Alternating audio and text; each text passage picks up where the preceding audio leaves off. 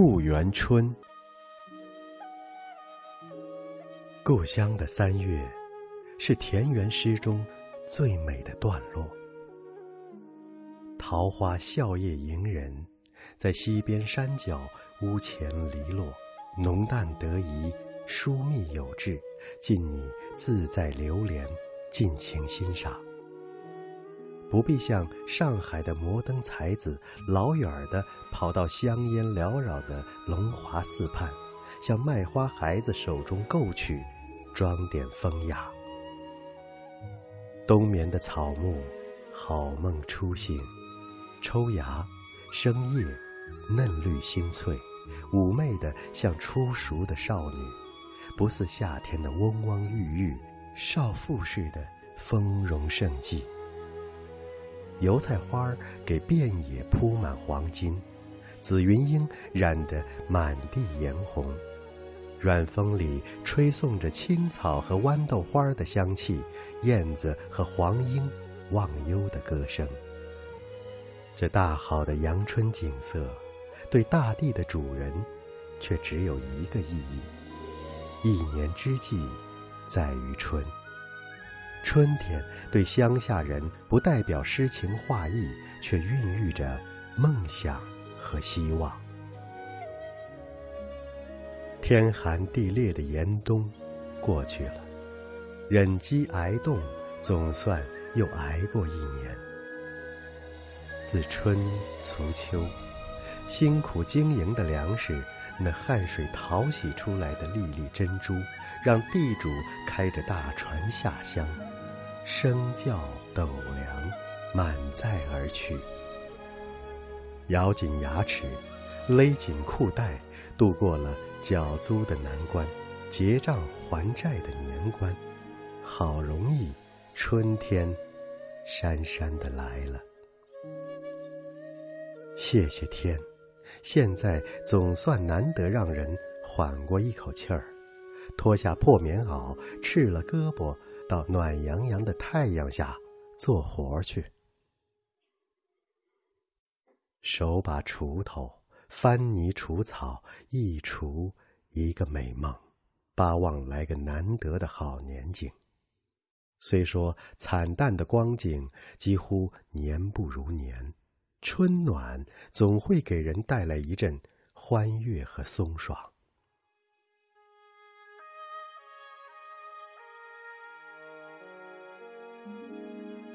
在三月里，日子也会照例显得好过些。春花起了，春笋正好上市，豌豆、蚕豆开始结荚。有钱人爱的就是尝新，收过油菜籽儿，小麦开割也就不远。春江水暖，鲜鱼鲜虾正在当令，只要你有功夫下水捕捞。干瘪的口袋。活络些了，但一过春天，就得准备端午节还债，准备租牛买肥料，在大毒日头底下去云田种稻。挖肉补疮，只好顾了眼前再说。家里有孩子的，便整天被打发到陇头坡上，带一把小剪刀，一只灭青小篮子。三五结伴，坐在绿茸茸的草场上，细心地从野草中间捡荠菜、马兰豆、黄花麦果，或者是到山上去摘松花，一边劳动一边唱着顽皮的歌子消遣。因为大自然的慷慨，这时候田氏虽忙，不算太紧。日子也过得比较舒心。在我们乡间，种田人的耐苦胜过老牛。无论你苦到什么地步，只要有口苦饭，便已经心满意足了。地主的生活跟他们差得有多远，他们永远想不到，也不敢想。他们认定一切都命中注定，只好。逆来顺受，把指望托付祖宗和神灵。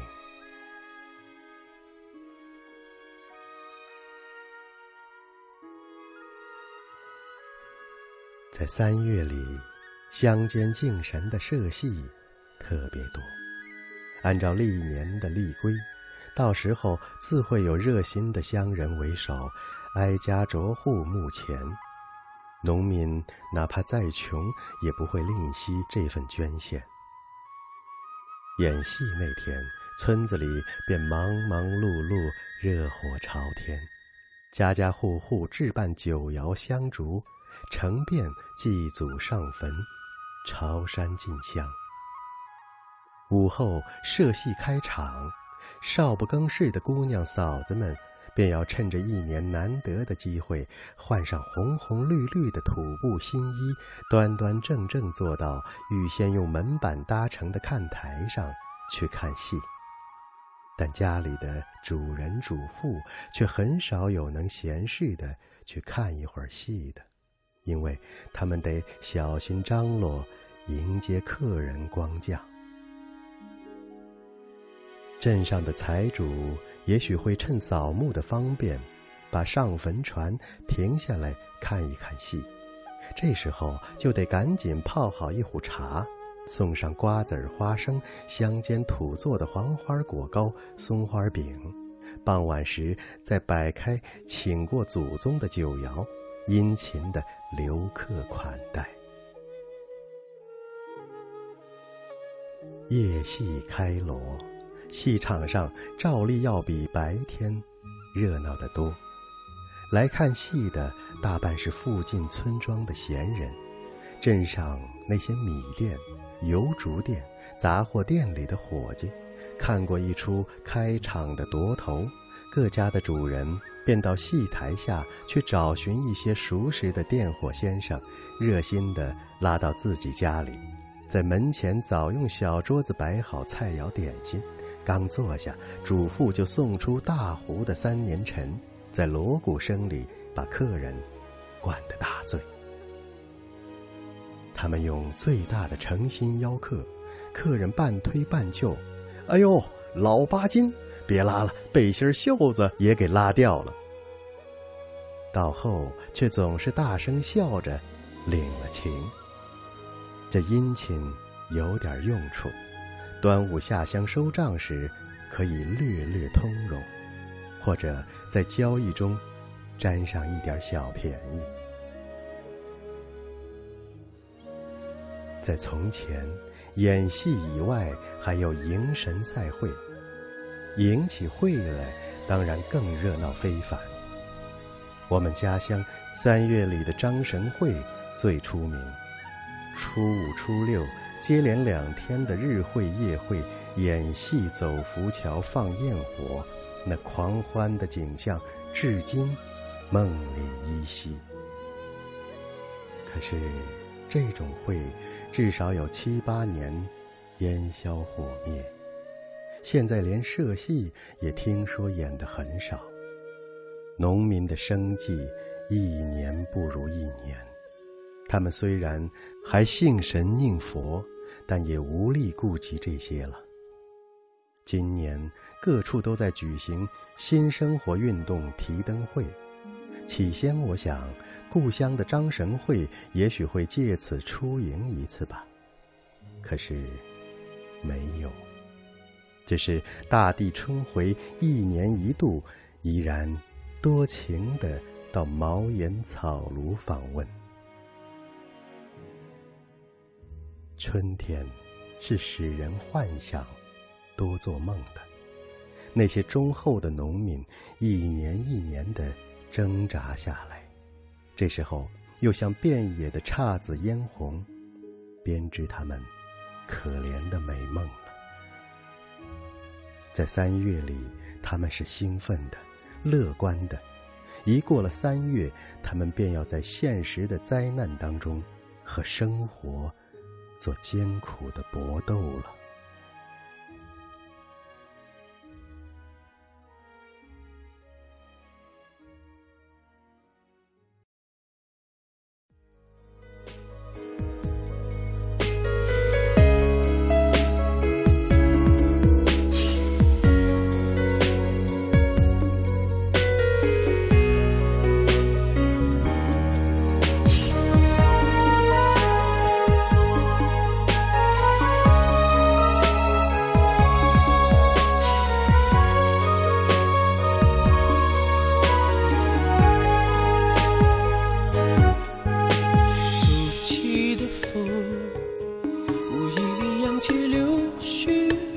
天，惊醒了城，瞬间褪去了苍白的脸。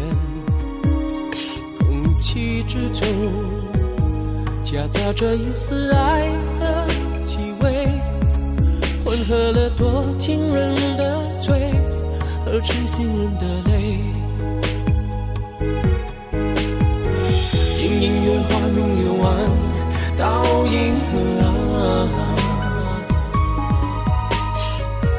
否这幸福已经峰回路转，终于在眼前？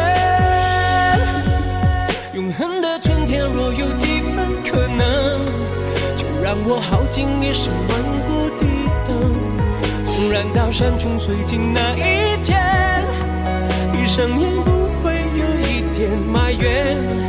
甜蜜的誓言若能一生万古的等。于是那情切难舍的思念，盛开在春天的每一个。